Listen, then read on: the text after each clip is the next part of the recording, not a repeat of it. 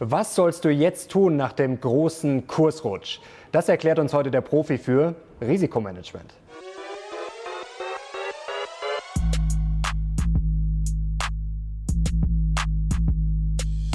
Servus Leute und herzlich willkommen in einem brandneuen Video der Mission Money.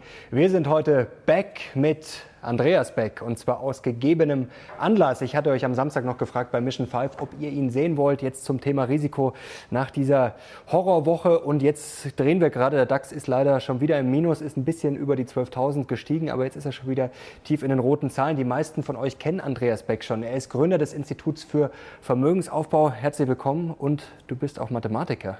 Ja, grüß Gott. Und das beruhigt uns schon mal ein bisschen, dass du uns jetzt hoffentlich rational mit vielen Zahlen ein bisschen die Angst nehmen kannst. Aber ausgerechnet, äh, du sagst jetzt, du bist Profi für Risikomanagement. Du baust äh, Portfolios, die möglichst sicher sein sollen. Und du hast jetzt exklusive Infos dabei, welche Vermögensverwalter besonders schlecht schlafen im Moment. Und einige haben sich gewundert, warum auch Gold gefallen ist. Und du sagst, das ist eigentlich vollkommen logisch. Warum? Das klären wir jetzt gleich in diesem Video. Ich bin sehr gespannt. Und jetzt aber erstmal zum Coronavirus. Das ist, glaube ich, das, was alle umtreibt, das Aktuelle. Wie gefährlich ist das denn jetzt wirklich? Vor allem für die Weltwirtschaft und dann natürlich auch für die Märkte. Ja, also ich denke, da, damit muss man mal einsteigen. Was ist eigentlich die Ursache des Risikos? Ähm, ich möchte jetzt am Anfang gerne auch äh, für die Zuschauer betonen, es geht uns ausschließlich um die Weltwirtschaft und es geht uns um die Aktien- und Rentenmärkte. Mhm. Das heißt, was wir jetzt hier besprechen, das klingt dann vielleicht so ein bisschen sarkastisch, weil wir uns überhaupt nicht um das Leid der betroffenen Menschen kümmern. Aber das ist halt einfach nicht das Thema. Nicht? Das, ähm, wir reden jetzt einfach ausschließlich über die Wirtschaft und welche Bedeutung hat diese, der Coronavirus jetzt mhm. hier. Gut, also der Stand der Dinge, wenn man dem, die Auswertungen zum Beispiel vom Robert Koch Institut liest, ist relativ klar. Eine Pandemie ist nicht zu verhindern, aber äh, durch geeignete Maßnahmen werden die Staaten es schaffen, das zu verzögern, dass das nicht schlagartig kommt und damit wird es kein systemisches Risiko werden. Die Zahlen sind natürlich erschreckend. Ja. Jetzt haben wir also 80.000 oder über 80.000 Infizierte schon, aber jetzt muss man natürlich mal genauer schauen. Erstens, was in den Zeitungen dann vielleicht noch erwähnt werden sollte und in der Regel nicht erwähnt wird, die Hälfte oder über die Hälfte davon sind schon längst wieder gesund und zu Hause. Mhm. Ja. So, das Zweite ist, die Sterblichkeitsrate bei Menschen mit geschwächtem Immunsystem ist unangenehm hoch, mhm. ganz klar. Ähm, also zweistellige Prozentzahlen bei über 80-Jährigen. Aber für, den, für die breite Bevölkerung für die anderen Personen äh, wird es nicht deutlich anders verlaufen als eine Grippe. Also wir haben hier ein Problem, was auf uns zukommt. Das kann man jetzt eigentlich schon ganz gut absehen. Man kann auch schon abschätzen, was dann die gesundheitlichen Auswirkungen sein werden. Und, aber darum geht es uns heute explizit nicht. Aber man kann mhm. insbesondere damit auch schon abschätzen, was sind jetzt eigentlich so die ein, zwei Szenarien, die für die Aktienmärkte und die Weltwirtschaft hier überhaupt realistisch sind. Mhm, darüber wollen wir gleich sprechen. Ganz kurz zur Einordnung, weil ja gerne da der Vorwurf erhoben wird, auch mal in den Kommentaren nach dem Motto, da wird was verschwiegen oder verharmlost. Also wir verharmlosen gar nichts. Aktuell sind es 89.197 weltweit Infizierte. Ich packe euch auch nochmal einen Link unten rein, da kann man das sozusagen live verfolgen. Ist jetzt nicht schön. In Deutschland ging es jetzt auch schon los. In Italien sind es tatsächlich auch jetzt hier schon 1700 fast. Also das geht schon schnell und das ist natürlich alles nicht zu unterschätzen.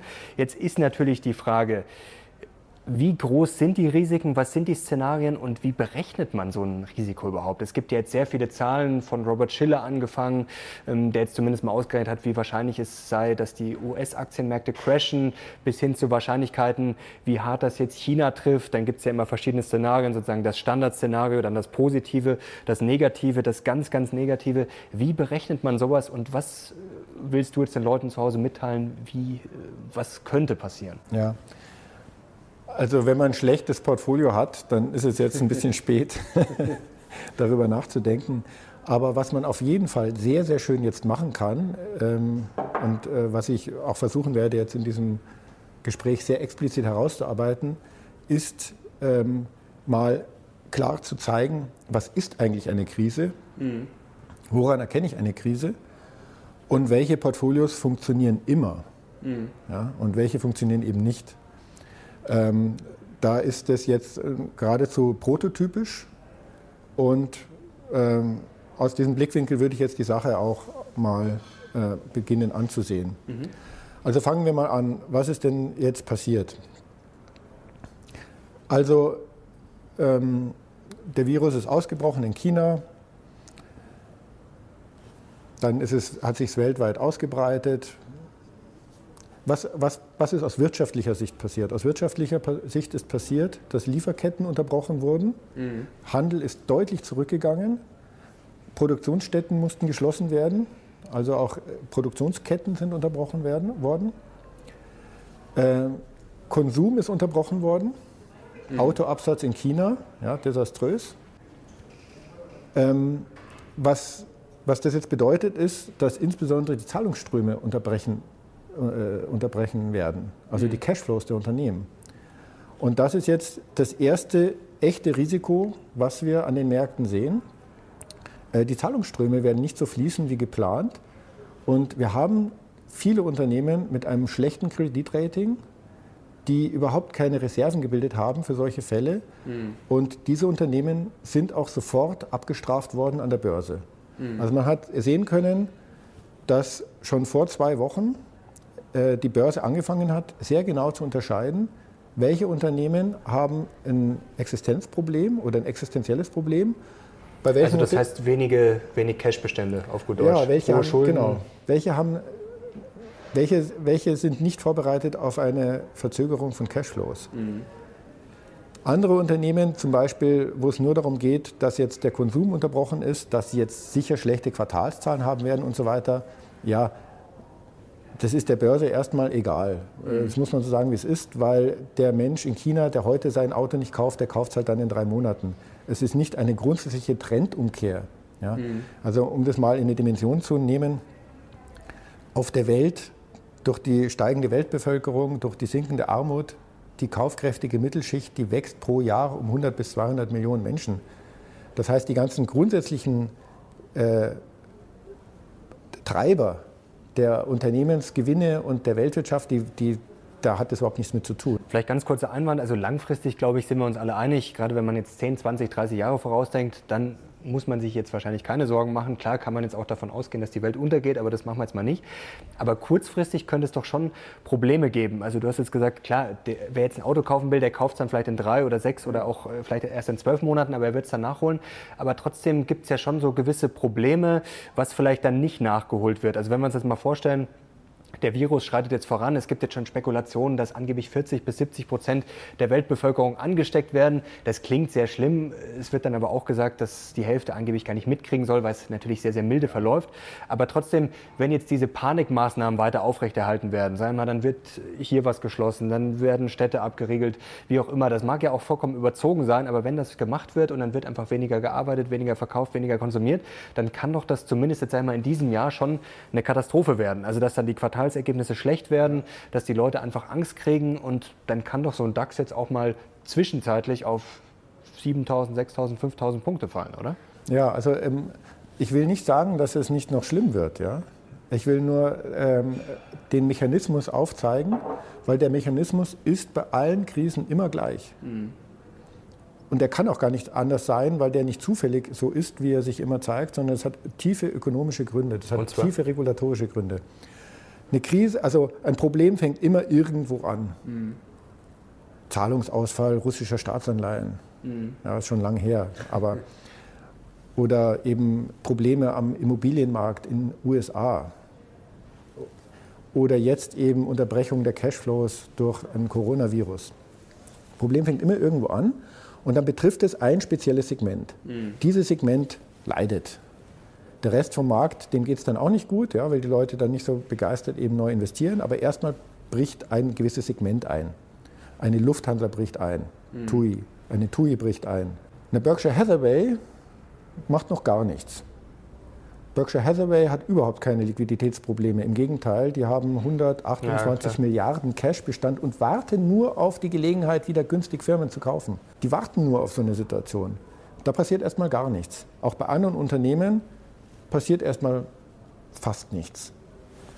Aber jetzt passiert halt Folgendes. Und das ist das ist so die Dramaturgie, wie dieses Buch geschrieben wird. Jetzt haben halt einige Unternehmen grobe Verluste. Jetzt muss man eins wissen, der Markt wird bestimmt von Käufern und Verkäufern.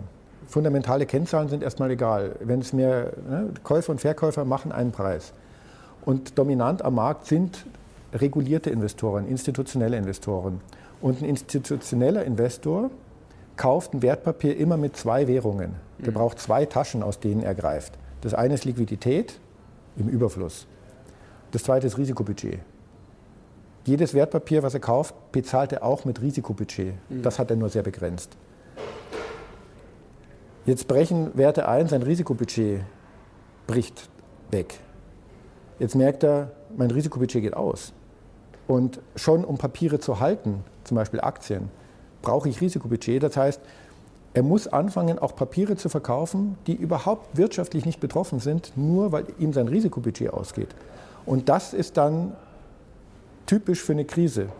Also man erkennt, dass man in einer Krise ist, eindeutig daran, dass Wertpapiere im Kurs einbrechen, auf die dieses Risiko eigentlich überhaupt keinen Bezug hat. Mhm. Und das sind dann eigentlich die Kaufchancen, dass die dann sozusagen alle mit abgestraft dann werden zu Unrecht. Genau, sozusagen. dann wird es hochinteressant. Dann mhm. wird hochinteressant, ja, weil dann kommen wir in diese Phase, die Schiller immer so gern beschrieben hat, ja, wo man, also dann kommen wir an einem Regimewechsel. Da können wir nachher dazu sprechen. Ja, aber mhm. bleiben wir erst einmal in dieser Problemphase. Jetzt prototypisch. Also zuerst brechen die Unternehmen ein, die stark betroffen sind. Mhm. Mit den anderen Unternehmen ist noch nichts passiert. Letzte Woche hat es angefangen, dass auch Unternehmen, die nicht betroffen sind, unter die Räder kommen. Das heißt, wir haben letzte Woche erste Indizien gesehen. Und es spricht sehr, sehr viel dafür, dass das jetzt weitergeht. Ob das weitergeht, weiß ich nicht. Aber wir sind noch nicht in einer Krise. Mhm. Aber wir sind auf jeden Fall, wir haben erste Indizien, dass es zu diesen Massenverkäufen kommt, dass ganze Indizes abgestoßen werden dass also Unternehmen, die definitiv weder im Cashflow noch vom Gewinn äh, irgendwie betroffen werden, plötzlich 3, 4, 5 Prozent am Tag einen Kursrutsch erleben. Ähm, dass auch Gold zum Beispiel verliert, mhm. weil institutionelle Investoren müssen, um Gold zu halten, genauso viel Risikobudget bereithalten wie für Aktien, mhm. ja, bilanziell. Also auch Gold kann dann unter die Räder kommen. Ähm, Vielleicht kannst du uns das ganz kurz erklären, wie, wie so ein Budget aufgebaut wird. Also ich sag mal, ich fange jetzt mal am Tag 0 an oder am Tag X und da ist jetzt alles ganz normal.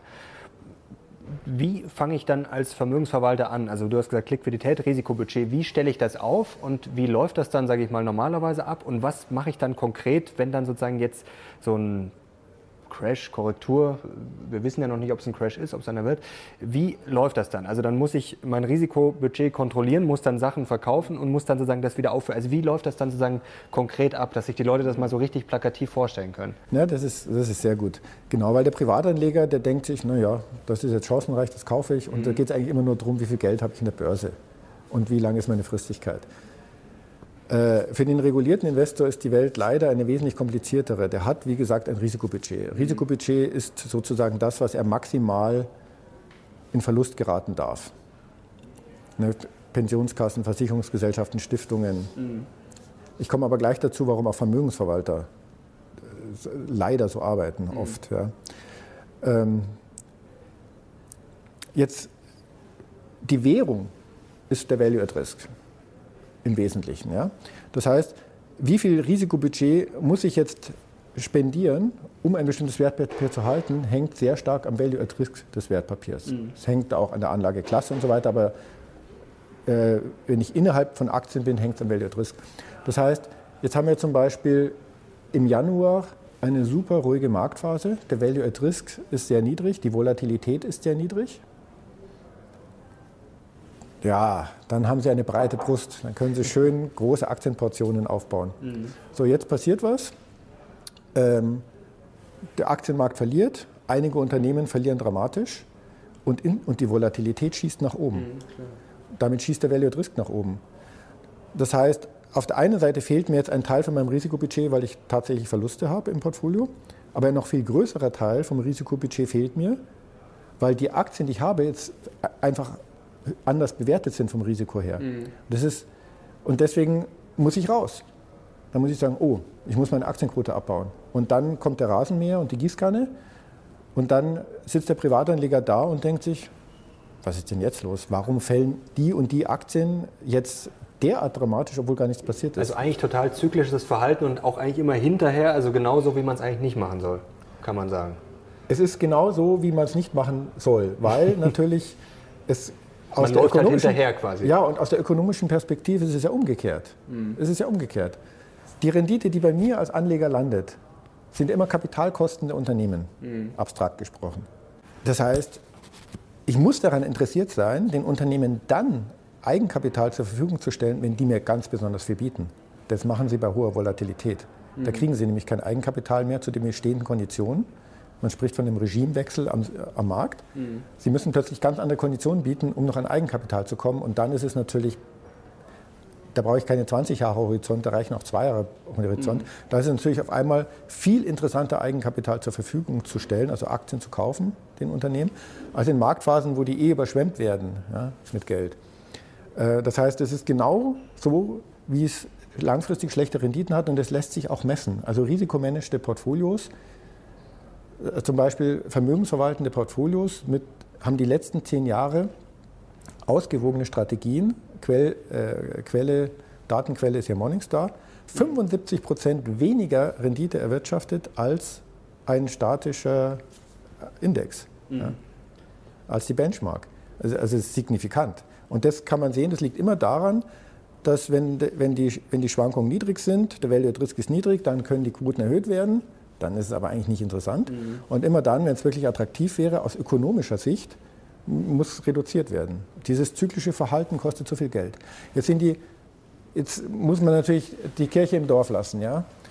Wenn ich ein institutioneller Investor bin mit langfristigen Asset-Liability-Verpflichtungen, dann kann ich nicht anders. Dann ist es schwierig. Der Privatanleger könnte aber anders, vor allem wenn er es für seine Altersvorsorge macht und Zeit hat. Mhm. So, und für mich die kritische Masse, das sind jetzt die Vermögensverwalter. Kann man da ungefähr schätzen, ausrechnen, wie viel das jetzt ausmacht? Sag mal, wenn jetzt da 4 Billionen, glaube ich, sind letzte Woche vernichtet worden, kann man da ungefähr schätzen, was da so auf Konto sozusagen der Profis, der Instis geht dann? Das oder? könnte man, habe ich jetzt aber nicht mich Also es macht aber wahrscheinlich schon viel aus, oder? Also es sind wahrscheinlich ja, also nicht, ist, nicht gerade die Unterzahl dann. Das ist nicht die Unterzahl, ja. Das ist, aber ähm, Also man darf jetzt bestimmte Investorengruppen nicht, äh, wie soll ich sagen, kritisieren, weil die können halt nicht anders. Ja, ja, die Regulierung das ist, wie ist ja sie das ist. System dann sozusagen. Der Privatanleger, der könnte anders, bei dem mhm. sind einfach eher die Emotionen das Problem. Ähm da würde mich jetzt interessieren, also ist jetzt dieser Kursrutsch übertrieben? Also wir haben ja jetzt schon besprochen, es ist schwer einzuschätzen, weil viele einfach so müssen. Das heißt, äh, die müssen halt, also man kann jetzt gar nicht sagen, äh, ist das jetzt richtig oder falsch, denn die müssen einfach, die haben gar keine Entscheidung, also da gibt es gar kein richtig oder falsch, sondern da gibt es halt nur eine Option, alternativlos sozusagen. Jetzt ist die Frage, du hast es schon angesprochen, eigentlich müsste man ja jetzt über das Kaufen nachdenken, also antizyklisch handeln. Aber jetzt haben wir ja ein Problem, das äh, diskutieren ja auch viele zu Hause sind verunsichert. Jetzt ist ja die Frage, jetzt schon kaufen oder jetzt noch verkaufen? Das ist ja die Frage, denn wir haben ja das Problem, es kann natürlich auch noch viel billiger werden. Und zum Beispiel Robert Schiller sagt das ja auch ja. Mit, dieser, mit diesen Narrativen. Das Problem ist ja die Angst vor der Angst sozusagen. Also jetzt im Moment kann man noch entspannt sein. Viele haben auch gesagt, ja, es ist ja kontrolliert verlaufen. Also letzte Woche war eine Katastrophe, aber trotzdem hatte man das Gefühl, das hatte ich auch, es ist jetzt alles noch halbwegs unter Kontrolle. Jetzt ist die Frage, wenn dann mal das weiter ins Rutschen kommt und man hat dann das Gefühl, das kennt man ja schon, ist ja schon mal passiert äh, des Öfteren, wenn man dann irgendwann das Gefühl hat, selbst die rationalen, oh, da könnte es jetzt, wenn es einfach im Hirn sozusagen aussetzt, wenn man dann einfach hat, okay, es fällt jetzt durch bis auf Null sozusagen, wir wissen alle, das passiert nicht, aber trotzdem, irgendwann kann ja diese Emotionsschiene kommen und dann dieser freie Fall, sei mal DAX äh, 11.000, 10.000, 9.000, 8.000. Ja. Ist es jetzt schon übertrieben oder ist es vielleicht, kommt das also übertrieben da, erst noch dann? Äh, habe ich für dich eine schlechte und eine gute Nachricht. Die schlechte Nachricht ist, ich weiß es nicht. Und es weiß niemand. So wahr ich hier sitze, das kann niemand wissen. Wir haben erste Anzeichen einer Krise. Wie gesagt, die Krise ist dann, wenn wir einen Regimewechsel am Markt haben und die Unternehmen, egal ob sie von irgendwas betroffen sind oder nicht, deutlich mehr bieten müssen, um an Eigenkapital zu kommen. Ob das eintritt oder nicht, weiß niemand. Wir reden hier von Unsicherheit. Ja, Risiko ist ja etwas, was ich berechnen kann. Mathematische Unsicherheit, da kann jeder irgendeine Zahl in den Raum werfen, es weiß niemand. Das ist die schlechte Nachricht. Also ich kann überhaupt nichts dazu sagen. Es kann sein, dass die Märkte nächste Woche 20 Prozent einbrechen. Es kann auch sein, dass sie sich 5 Prozent erholen. Ich weiß es nicht. Die gute Nachricht ist, es ist egal. Ob ein Portfolio funktioniert oder nicht, da kommen wir sicher im Laufe dann noch dazu, das kann ich jetzt schon sagen. Mhm. Es, im, gutes, im guten Portfolio ist es egal. Und das ist, der, das ist der springende Punkt, auf den wir heute vielleicht mal hinweisen können, mhm. damit, auch wenn man jetzt vielleicht falsch positioniert war in dieser Krise, man in Zukunft ein Portfolio hat, was funktioniert. Jetzt hast du gesagt, Risiko kann man berechnen. Wie die Unsicherheit nicht. Wie lässt sich denn jetzt berechnen, was jetzt einmal kurz, mittelfristig passiert? Es wird ja viel spekuliert, gibt es jetzt diese V-Form, das heißt runter und dann wieder hoch? Gibt es ein U, das heißt runter und erstmal seitwärts und dann irgendwann wieder hoch? Oder gibt es jetzt erstmal, das ist sehr unwahrscheinlich, aber wie nach der spanischen Grippe zum Beispiel, dass es dann ein L gibt, das heißt runter und wir bleiben dann erstmal unten. Also kann man sowas seriös berechnen? Denn Nein. es gibt ja ständig Berechnungen dazu. Ja, aber das kann man nicht. Also ich kann, ich kann ja auch alles berechnen, es ist nur sinnlos. Mhm. Ja. ja. klar, berechnen kann. ähm, das, ist, das ist auch in der Logik geklärt, dass das nicht berechenbar ist, dass es mhm. sinnlos ist. Also wir haben hier ein System mit Feedbackschleifen, wo zum Beispiel dann der, der Investor ja auch eine Rolle spielt. Also wir haben ja nicht nur ein eindimensionales System mit einem Determinismus, Kennzahl führt dazu, sondern wir haben ja jetzt auch noch den Investor. Das wir heißt, eigentlich das Risiko müsste eigentlich ständig neu, also das würde praktisch ja. jede Sekunde sich neu berechnen, wenn man es jetzt äh, richtig Nein, man je nachdem, was halt passiert. Es ist, kein, es ist äh, also in der Kybernetik, Heinz von Förster, Norbert Wiener und andere haben bewiesen, das ist kein deterministisches System mehr. Mhm. Ich kann nichts berechnen. Deswegen ärgere ich mich ja auch so über die Crash-Propheten, die so tun, als, könnte, als wäre das deterministisch. Aber natürlich, die Notenbanken in Amerika haben ja schon angekündigt, die Zinsen zu senken. Ja, also wenn wir jetzt in Amerika auch Nullzinsen bekommen und dort auch die einzige Möglichkeit, kein Geld langfristig zu verlieren, Eigenkapital ist, ja gut, dann können vielleicht verdreifachen sich die Kurse, ich weiß es nicht. Mhm. Also da, aber wie gesagt, einem guten Portfolio muss das egal sein. Und das was jetzt nur das Problem ist, dieser Virus ist ja jetzt was anderes. Also du hast vollkommen recht mit den Notenbanken. Ich bin da auch grundsätzlich immer jemand, der sagt, da muss man drauf schauen und das kann natürlich die Kurse treiben. Das Problem ist jetzt nur, wenn man sich jetzt mal fragt, okay, die Notenbanken pumpen jetzt Geld ins System. Ich verstehe das, dass das funktioniert, wenn es jetzt Cashflow-Probleme gibt, wenn es Zahlungsprobleme gibt. Klar, dass man dann das stabilisiert, das ist vollkommen klar. Aber jetzt überlegen wir mal, wenn jetzt wirklich dieser Virus weiter ausbrechen sollte und dann sind einfach sehr viele Menschen krank, wie ich vorher schon angesprochen habe, dann Vielleicht mag das auch eine Über Überreaktion sein, aber die Leute werden sicherlich ein bisschen Angst kriegen. Dann werden viele Betriebe geschlossen. Das haben wir ja jetzt schon. Das ist ja jetzt keine Spinnerei. Dann kann doch die Notenbank so viel Geld da reinpumpen, wie sie will. Dann kann auch der Staat Konjunkturprogramme machen. Das wurde jetzt auch schon diskutiert. Sag mal, wenn die Leute krank sind oder einfach ähm, auch Angst haben und vielleicht einfach sagen, ich bleibe jetzt zu Hause, was bringt dann das ganze Geld? Also wo soll das dann dahin? Also ja. und kaufen dann die Leute noch Aktien? Also es, es, gibt ja auch das Problem dieser Stagflation, wenn dann weniger produziert wird, da gibt es weniger Angebot, dann steigen die Preise und ich habe aber trotzdem kein Wachstum. Also können die Notenbanken denn wirklich noch so viel machen? Weil dann einfach dieser, also ist dieser Virus vielleicht einfach ein Gamechanger, der jetzt dieses Notenbankspiel, das wir kennen, vielleicht außer Kraft setzen könnte?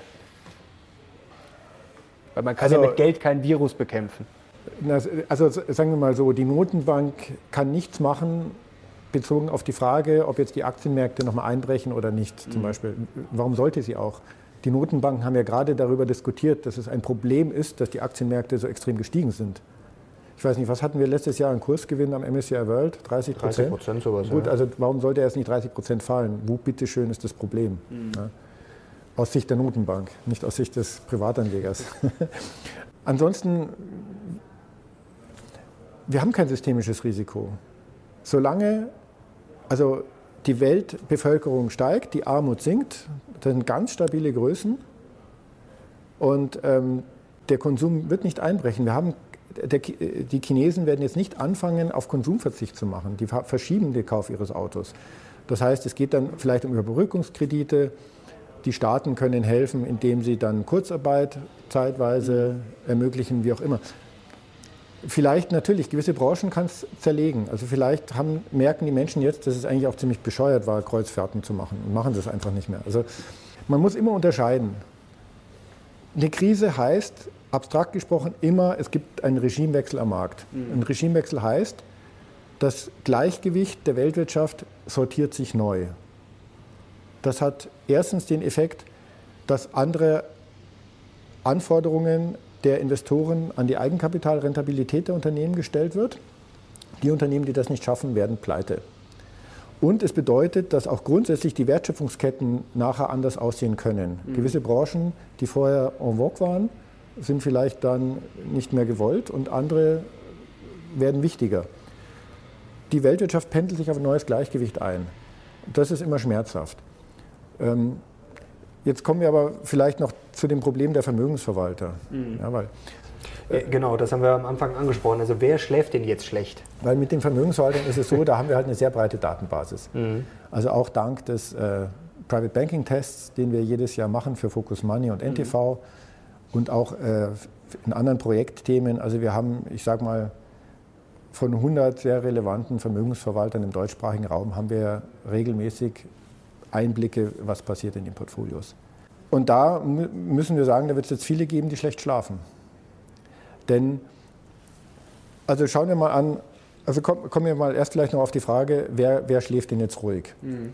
Das ideale Portfolio haben wir auch schon mal beschrieben das in einem eigenen. Portfolio der Welt, ja. Das ideale Portfolio sieht so aus, dass ich mich unabhängig mache von, äh, von, einer, von einem neuen Gleichgewicht der Weltwirtschaft, indem ich nämlich alle Unternehmen kaufe. Mhm. Also ich kaufe die Welt AG. Die Welt AG ist absolut ausfallsicher jeden Weltkrieg, jede Krise, die Welt AG und die Welt AG, damit meine ich jetzt die 8.000 bis 10.000 Unternehmen, die es weltweit gibt, ich kaufe die alle. Aber Klingt jetzt werden abstrakt. die Leute zu Hause sagen, die Welt AG mag ja langfristig ja. bestehen, aber zwischendurch äh, verliere ich da auch richtig Geld. Ich rede nicht von Schwankungen. Ich mhm. rede davon, dass ich wirklich, äh, dass es wirklich einen Wertverlust gibt. Mhm. Also langfristig. Ja, also es kann ja auch sein, dass, es, dass mein Unternehmen von seiner Gewinnsituation gar keinen Substanzverlust hat, sondern nur die Kurse schwanken. Das mhm. ist halt egal. Aber es kann halt auch sein, dass wirklich ich einen Substanzverlust habe und ein Unternehmen zum Beispiel insolvenz wird. Dann ja, ja, bin ich in einer ganz anderen Liga. Und wenn ich jetzt weltweit möglichst breit und möglichst intelligent investiert bin, dann habe ich die Welt AG, die ist ausfallsicher. Punkt. So, klingt abstrakt, 8000 Unternehmen, der MSCI World hat nur 1600, ist also weit davon entfernt, aber mit den heutigen ETFs mit acht, neun Wertpapieren kann man, das, kann man das machen. Gut, das heißt, ich bin ausfallsicher. Das heißt, das Einzige, was mich jetzt interessiert, ist, was sind die Kapitalkosten dieser Unternehmen, weil das sind nämlich die inneren, ist sozusagen die innere Verzinsung des Geldes, was ich da investiere. Mhm. In der Krise ist die höher. Deswegen ist es langfristig gesehen, und da rede ich eigentlich schon von ein paar Jahren, ist es Schiller hat das wunderbar auch bewiesen, Nobelpreis dafür bekommen. Komischerweise in der Krise, wenn ich keine Ausfallrisiken habe, wie bei der Welt AG, ist es am risikoärmsten dann zu investieren, wenn die Volatilität am schlimmsten ist und die, weil dann am meisten gezahlt werden muss. So wer so investiert ist und dann noch etwas macht, was wir ausführlich empfohlen haben, nämlich eine Liquiditätsreserve vorhält mhm. in sicheren Anleihen, AAA, AA, liquide Staatsanleihen, ja, Bundesrepublik, Frank und, und äh, französische Staatsanleihen. Der ist jetzt auf einer wunderbaren Situation, weil der hat seine Kernanlage in, in, so investiert, dass er gar keine Ausfallrisiken hat. Der kann tiefenentspannt sein. Umgekehrt sogar noch, der hat jetzt eine Liquiditätsreserve und kann, wenn es wirklich zur Krise kommt, günstig einkaufen. Mhm. Wie schaut die Realität aus? Das, was ich da beschrieben habe, ist ja eigentlich relativ primitiv. Könnte man sagen, das kann ja jeder machen, das ist ja eigentlich relativ einfach. Das macht aber kaum jemand. Also eigentlich macht es fast niemand. Ja. Also das Geheimnis ist investieren und je weiter es fällt, eigentlich je mehr dann noch rein. Nee, das Geheimnis ist ganz breit, ganz breit streuen ja, auf klar, der Aktienseite, klar. weil ich muss, ich habe einen positiven Erwartungswert, den es immer reinspielt über die Unternehmensgewinne und ich muss einfach Ausfallrisiken so weit wie möglich ausschalten. Wenn ich einen DAX 30 ETF kaufe, habe ich enorme Ausfallrisiken, mhm. weil es kann sein, dass sich das einbricht und einfach nicht mehr holt, weil die Autos in Zukunft woanders herkommen, wie auch immer. Ich muss die gesamte, es muss mir alles egal sein. Mhm. So, und dann muss ich über meinen Schatten springen und muss sichere Anleihen halten, auch wenn sich die nicht lohnen. Also wir haben jetzt jahrelang Negativrenditen bezahlt für diese Anleihen, aber wir haben das gemacht. Aber jetzt haben wir sie. Jetzt sind sie im Plus. Und jetzt haben wir auch die Liquidität, um die Aktienquote zu erhöhen. Mhm. Was sehe ich in den Vermögensverwalterportfolios zu 80 Prozent? Auf der Aktienseite versuchen die, den Markt zu schlagen und nehmen so eine kleine Auswahl. Kann gut gehen, kann, ist aber einfach gefährlich. Kann bei der nächsten Gleichgewichtsherstellung eben zu, viel zu stark unter die Räder kommen. Und das Zweite, und das ist das Problem, auf das ich jetzt heute gerne hinweisen würde, die Anleihenportfolios in den gemanagten Depots, auch in den Mischfonds, ist häufig eine Katastrophe. Mhm. Die Vermögensverwalter hatten das Problem, dass sie dem Kunden ja irgendwie erklären müssen, warum sie Anleihen halten. Und der Kunde sagt, ja, da zahle ich 1% Gebühr und ich habe jetzt ein, eine Umlaufrendite von minus 0,2. Warum sollte ich das tun? Also haben die Vermögensverwalter versucht, mit Gewalt Anleihen zu kaufen, die noch irgendwie einen Zins bieten. Mhm. Das hat dazu geführt, dass das durchschnittliche Kreditrating auf der Anleihenseite immer weiter gefallen ist. Das sind, inzwischen sind diese Portfolios voll mit Ramschanleihen oder Hochzinsanleihen, wie man sie mhm. nennen will. Und die kommen jetzt, die sind jetzt, die sind schon zum Teil unter Wasser und die sind wirklich bedroht jetzt in der jetzigen Situation, wenn es zur Krise kommt. Das heißt, diese Portfolios haben jetzt ein Riesenproblem, weil die Anleihen, die eigentlich Sicherheiten sein sollen, sind das eigentliche Risiko in den Portfolios, weil hier Totalausfälle drohen. Also die sind eigentlich noch riskanter als die Aktien. Langfristig gesehen funktionieren diese Portfolios nicht. Mhm. Die können immer kurzfristig ganz toll aussehen, aber langfristig funktionieren sie nicht, weil ich bin auf bestimmte Ereignisse angewiesen, dass es geht. Mhm. Und da Dinge nicht berechenbar sind in der Zukunft, brauche ich ein Portfolio, dem es egal ist. Ja? Und das, das, das ist etwas, wo ich jetzt irgendwie auch seit 20 Jahren beruflich unterwegs bin bei den Vermögensverwaltern. Das finde ich immer wieder wirklich beeindruckend. Der gibt es kaum dazulernen. Jede Krise wieder das Gleiche. Und jetzt, wenn man mit den Vermögensverwaltern spricht, dann können die das einem auch erklären. Und das möchte ich ja auch mal erläutern. Ja? Das ist, Schuld ist natürlich dann schon der Anleger. Der Anleger, der den Mischfonds der, kauft oder beim Weil der dann aber auch die Rendite halt kurzfristig haben will und die bieten sie dann und dann ja, natürlich. und sie schauen natürlich nicht, wie es langfristig läuft. Und äh, ja, weil das auf der einen Seite es wird halt immer eine gewisse Überrendite erwartet, auch, wenn die, wenn, ja, auch in Zeiten, wo die gar nicht da ist. Und wo es wahnsinnig gefährlich ist, diese Überrendite überhaupt anzustreben. Das wird einfach erwartet vom Vermögensverwalter. Also muss er es tun. Aber am allerschlimmsten sind die wirklich vermögenden Privatkunden. also das typische Vorgehen bei, bei Anlegern, die 10, 20, 50 Millionen liquides Vermögen haben, ist folgendes. Und das ist genau, wie ich es jetzt beschreibe. Die suchen sich einen Berater, einen Consultant, und der Consultant wählt dann fünf Vermögensverwalter für die aus und jeder kriegt halt 10 Millionen. Und dann wird am Ende jedes Jahres immer der mit der schlechtesten Performance rausgeschmissen. und durch einen neuen ersetzt. Klingt toll, oder? Ja. Ich, Klar, die haben ich belohne Zeit. Leistung und, ich, und den Versager schmeiße ich mal raus. habe ich immer nur die Besten der Besten. Da arbeite ich auch wieder zyklisch sozusagen. Genau, was bedeutet das? Das bedeutet, jeder Vermögensverwalter hat in Wirklichkeit einen Zeithorizont von einem Jahr und muss jedes Spielchen spielen, um. Ja? Und komischerweise funktioniert es immer nicht. Wenn, sobald eine Krise ist, hast, hat man dann diese Blutbäder.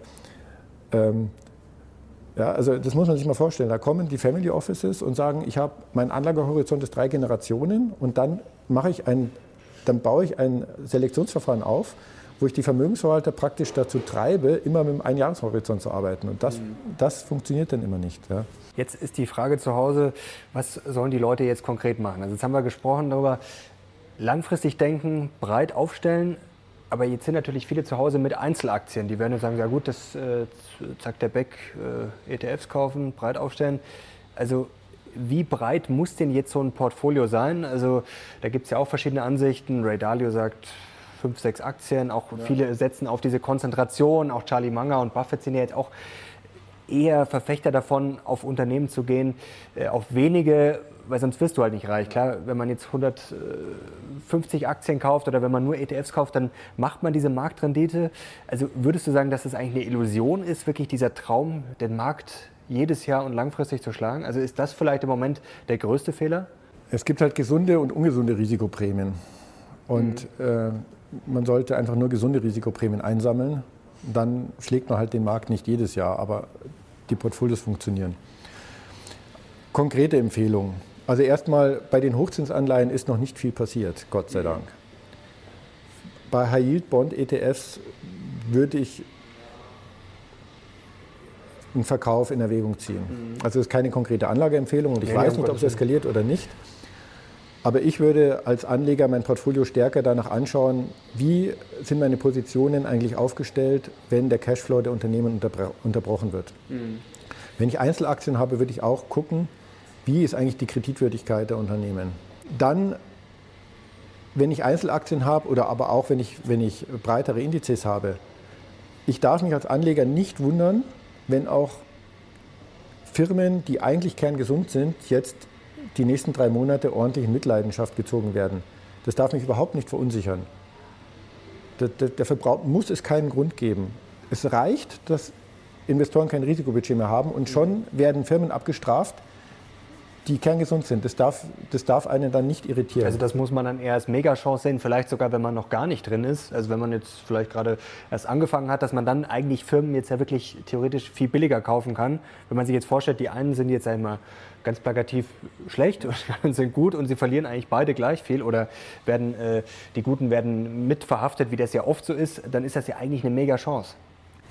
Ja, weil der Substanzwert, auf den Substanzwert hat es ja gar keinen Einfluss, nicht? Und ähm, also das eigene Portfolio kann man wirklich mal kritisch dahingehend anschauen. Man kann sich aber vornehmen, für die Zukunft diese Spiele etwas defensiver zu spielen mhm. und breite Streuung, Liquiditätsreserve hilft einfach. Mhm. Und äh, die Zuschauer, die Kunde bei einem Vermögensverwalter sind, denen empfehle ich den Vermögensverwalter doch mal zu bitten, das Durchschnittsrating der Anleihenseite offenzulegen. Jetzt ist ja ganz spannend noch äh, zu dem Anleihenthema. Äh, die Aktienmärkte sind ja letztes Jahr bombastisch gelaufen. Das war, haben jetzt, einige haben damit gerechnet, aber viele haben ja auch jetzt schon den Crash ausgerufen, jetzt schon seit einigen Jahren, aber natürlich letztes Jahr auch nochmal. Äh, Aktienmärkte sind sehr gut gelaufen. Also da könnte man ja, oder hätte man jetzt denken können vor zwei, drei Wochen, ach, da läuft ja super und jetzt ist US-Wahl und da wird sowieso nichts passieren. Die Anleihenmärkte spielen ja schon relativ lang, dass das etwas holpriger werden könnte. Also es gab ja auch schon diese inverse Zinsstrukturkurve, wo es danach ja nicht unüblich ist, dass es dann zumindest in ein bis bis zwei Jahren äh, sich die Wirtschaft abkühlt. Also das waren ja schon einige Vorboten. Du hast es jetzt gerade gesagt. Ähm, das erscheint dann immer ein bisschen komisch, wenn man dann Anleihen hält. Es gibt ja auch viele Investoren oder Fondsmanager, die jetzt auch in den letzten zwei, drei Jahren gesagt haben, ach, was will ich denn mit Anleihen? Bringen ja nichts, warum soll ich das machen? Also war das zu kurz gedacht? War das gerade richtig, auf Anleihen zu setzen? Und haben die das eigentlich schon vorweggenommen, was jetzt passiert ist? Es ist wirklich nicht prognostizierbar die inverse Zinskurve kann auch ganz andere Gründe haben. Aber ist es dann, vielleicht anders gefragt, ist es ein großer Fehler, einfach Anleihen zu ignorieren, nach dem Motto, die bringen keine Rendite ja. und deswegen ignoriere ich das einfach komplett? Die Aussage gefällt mir besser. Ich, mhm. Langfristig funktionieren nur Portfolios, denen es egal ist, welche Szenarien kommen. Die müssen auf ganz breite Trends setzen, auf die man sich verlassen kann, mhm. wie zum Beispiel die durchschnittliche Unternehmensrentabilität. Unternehmen gewinnen halt, äh, erwirtschaften halt Gewinne jedes Jahr weltweit im mhm. Schnitt. Sonst machen sie nichts. Und so Sachen. Also ich muss so auf ganz ba ba banale ökonomische Prinzipien setzen. Dann habe ich sicher, dann ist es mir egal, welche Szenarien kommen. Mhm. Und, zu diesem, und zu diesem Portfolio gehört halt auch die Akzeptanz, dass Krisen zum System dazugehören. Krisen sind normal. Ja, viele Vermögensverwalter sitzen beim Kunden und sagen, ja, mit 95 Prozent Wahrscheinlichkeit wird so laufen und hoffentlich kommt keine Krise. Die Aussage ist halt Blödsinn, weil natürlich kommt eine Krise. Es kommen immer Krisen. Mhm. Und wenn ich das akzeptiere, dass das dazugehört zum System, und was ist eine Krise? Eine Krise heißt Regimewechsel, Unternehmen wird kein Eigenkapital mehr zu den bestehenden Konditionen zur Verfügung gestellt. Die Karten werden neu gemischt. Nicht alle Unternehmen überleben dieses neue Mischen der Karten dann ist es auch völlig klar, dass es sich lohnt, liquide, sichere Anleihen, Staatsanleihen zu halten. Und wenn die eine negative Verzinsung haben, dann muss ich das sehen wie, äh, ja, wie eine Versicherungsprämie. Weil es ist einfach, also einmal macht es richtig Spaß, in Krisen dann auch kaufen zu können, wenn die anderen nicht mhm. können. Ja, das, macht, das macht einfach Freude. Es entspannt emotional, man ärgert sich nämlich immer. In den gut, gut laufenden Märkten ärgert man sich, weil man halt diese blöden Anleihen mitschleppt. Mhm. Aber irgendwie freut man sich natürlich trotzdem, weil es läuft ja vernünftig. Und in den schlechten Marktphasen freut man sich aber auch, weil man jetzt zuschlagen kann. Dafür ärgert man sich, weil man halt auf der Aktienseite Verlust hat. Also man muss wirklich so ein gutes Portfolio ist völlig unabhängig von diesen Fragen, inverse Zinskurve, Prognose, LVU.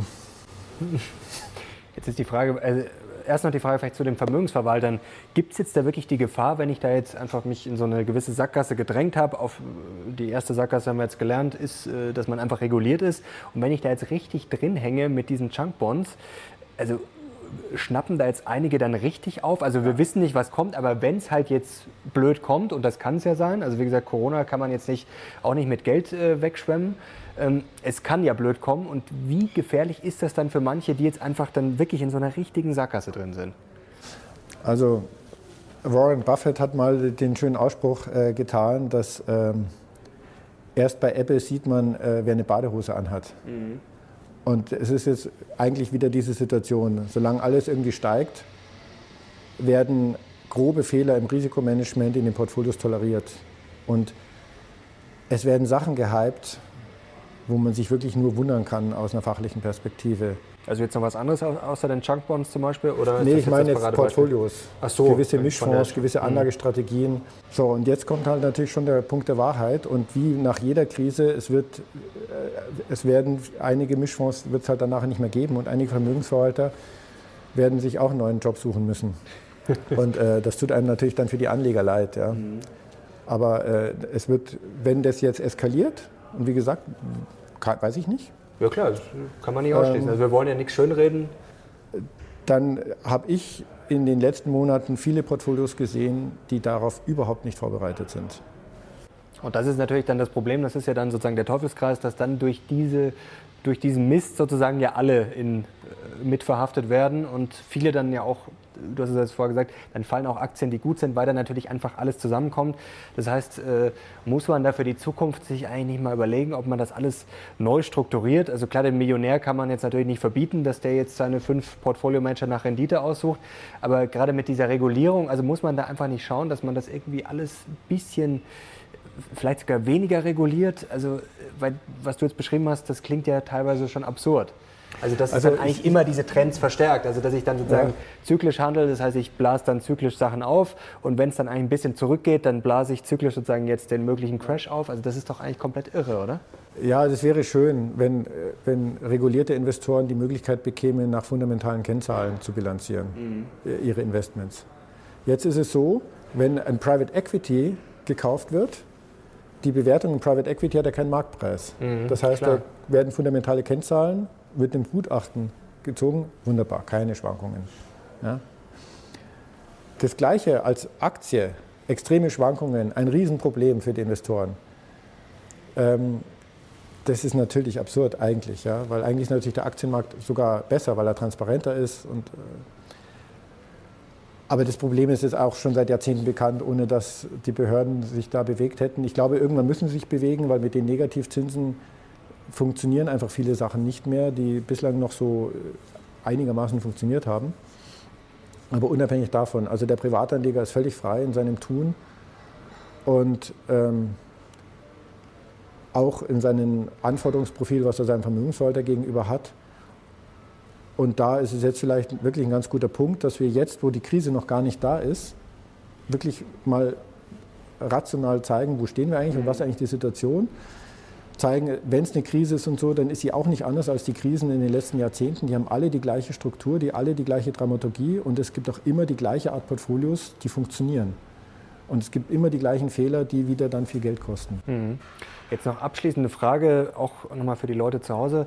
Ähm, es fragen Sie ja viele, was gehört denn jetzt vielleicht noch ins Depot? Also egal, ob man sich jetzt für die kommenden Wochen, Monate aufstellen will oder vielleicht auch langfristig einfach diese Stabilität äh, verstärken will.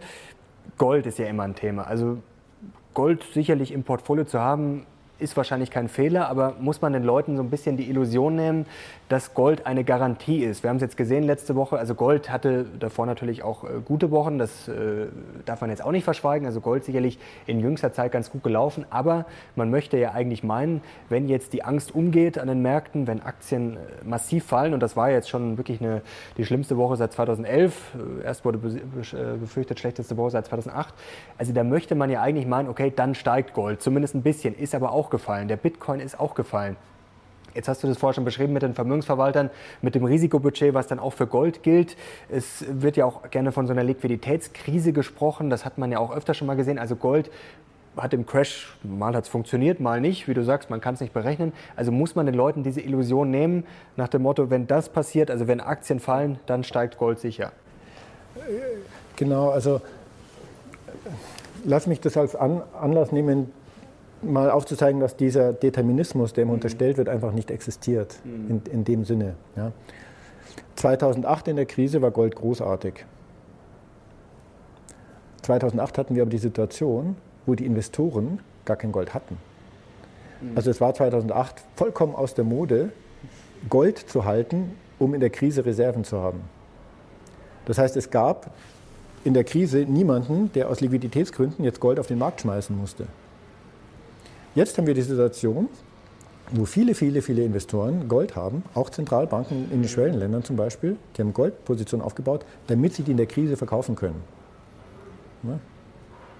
Ist, ein, ist ein anderer Markt. Mhm, steigt in so einer Situation, wenn also viele darauf gewartet haben, jetzt ihr Gold zu verkaufen, steigt dann Gold noch? Vielleicht, vielleicht gibt es denn auch mehr Käufer, ich weiß es nicht, aber das zeigt, dass dieser Determinismus, der ist immer so monokausal, aber das ist, das ist, so kann man das einfach nicht sehen. Das Einzige, auf das ich mich verlassen kann, ist, sind, ist Zwang. Mhm. Ist Zwang.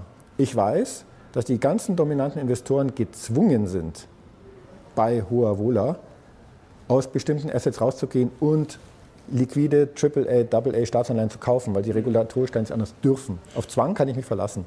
Aber alles, was die freie Entscheidung ist, ist nicht, nicht vorhersagbar. Ja. Und was noch eine entscheidende Frage ist, äh, Putz jetzt. Also die, die es vor ein paar Wochen gekauft haben, die haben wahrscheinlich alles richtig gemacht, sei es jetzt äh, um zu spekulieren. Manche machen es ja auch wirklich ganz konservativ als Absicherung, sagen einfach mal, okay, ich will einfach nichts verlieren. Jetzt ist natürlich die Frage, theoretisch könnte man jetzt noch Putz kaufen. Manche steigen jetzt auch schon wieder ein funktioniert sowas generell oder ist das, kann man sich das auf gut Deutsch auch einfach schenken? Also viele sagen ja, das ist eigentlich auch nur so ein Mythos von der Branche. Klar, die Banken verdienen damit auch Geld. Ähm, also zahlt man unterm Strich mit solchen Strategien drauf oder ist es schon sinnvoll, vielleicht wenn man jetzt sagt, also wie gesagt, es gibt ja die Risiken, man kann sie auch kaum berechnen, ist es sinnvoll dann vielleicht doch zu sagen, so, okay, ich lege mir jetzt mal vielleicht einen kurzlaufenden für die nächsten, der dann meinetwegen im April, Mai ausläuft, um zu sagen, okay, ich weiß jetzt nicht, äh, was kommt. Vielleicht wird es die Vollkatastrophe und wenn nicht, dann ist der Put äh, für die Katz, aber zumindest ist dann alles äh, vorbei vielleicht in zwei Monaten. Wie stehst du dazu? Ja, also das ist in der Kapitalmarktforschung schon ziemlich, relativ, ziemlich eindeutig belegt. Wenn ich ein Asset habe und dann kaufe ich einen Absicherungsput, das ist wie, als wenn ich Roulette, Roulette spiele und auf Rot und Schwarz gleichzeitig setze, dann verliere ich nämlich immer. Mhm. Weil irgendwann kommt die Null, so ungefähr. Also ich habe einfach einen negativen Erwartungswert. Mhm diese Absicherungsstrategien, die, die, die, die funktionieren langfristig nicht. Die, die liefern langfristig einen negativen Erwartungswert. Jetzt ist es natürlich auch so, dadurch, dass die Volatilität jetzt so hoch ist, sind diese Puts extrem teuer. Ja. Also es, das macht, macht keinen Sinn. Was auch keinen Sinn macht, was viel mehr machen, ist Stop-Loss. Das klingt ja so toll. Gewinne laufen lassen und Verluste schneide ich ab. Kann man sich die Daten anschauen, funktioniert nicht. Weil was passiert? Ich werde dauernd aus dem Markt geschmissen, wenn ich sie eng ziehe. Ja, aber wann steige ich wieder ein? Also in der Regel, also es passiert halt viel zu oft, dass es dann ein, äh, wieder einen Auf, Aufstieg gibt und dann kaufe ich, dann kaufe ich wieder zu teuer ein. Also ähm, auch bei Stop-Loss muss man ganz vorsichtig sein. Also ich, ich bleibe wirklich bei der These, diese ganze Komplexität sollte man sich sparen, möglichst breit die Weltwirtschaft kaufen, eine Liquiditätsreserve halten und dann kann man von mir aus den ganzen Tag darüber nachdenken, ob jetzt der Zeitpunkt gekommen ist, die Liquiditätsreserve umzuschichten oder nicht oder wie viel. Ja, da kann man dann, das ist interessant, kann man lange darüber nachdenken.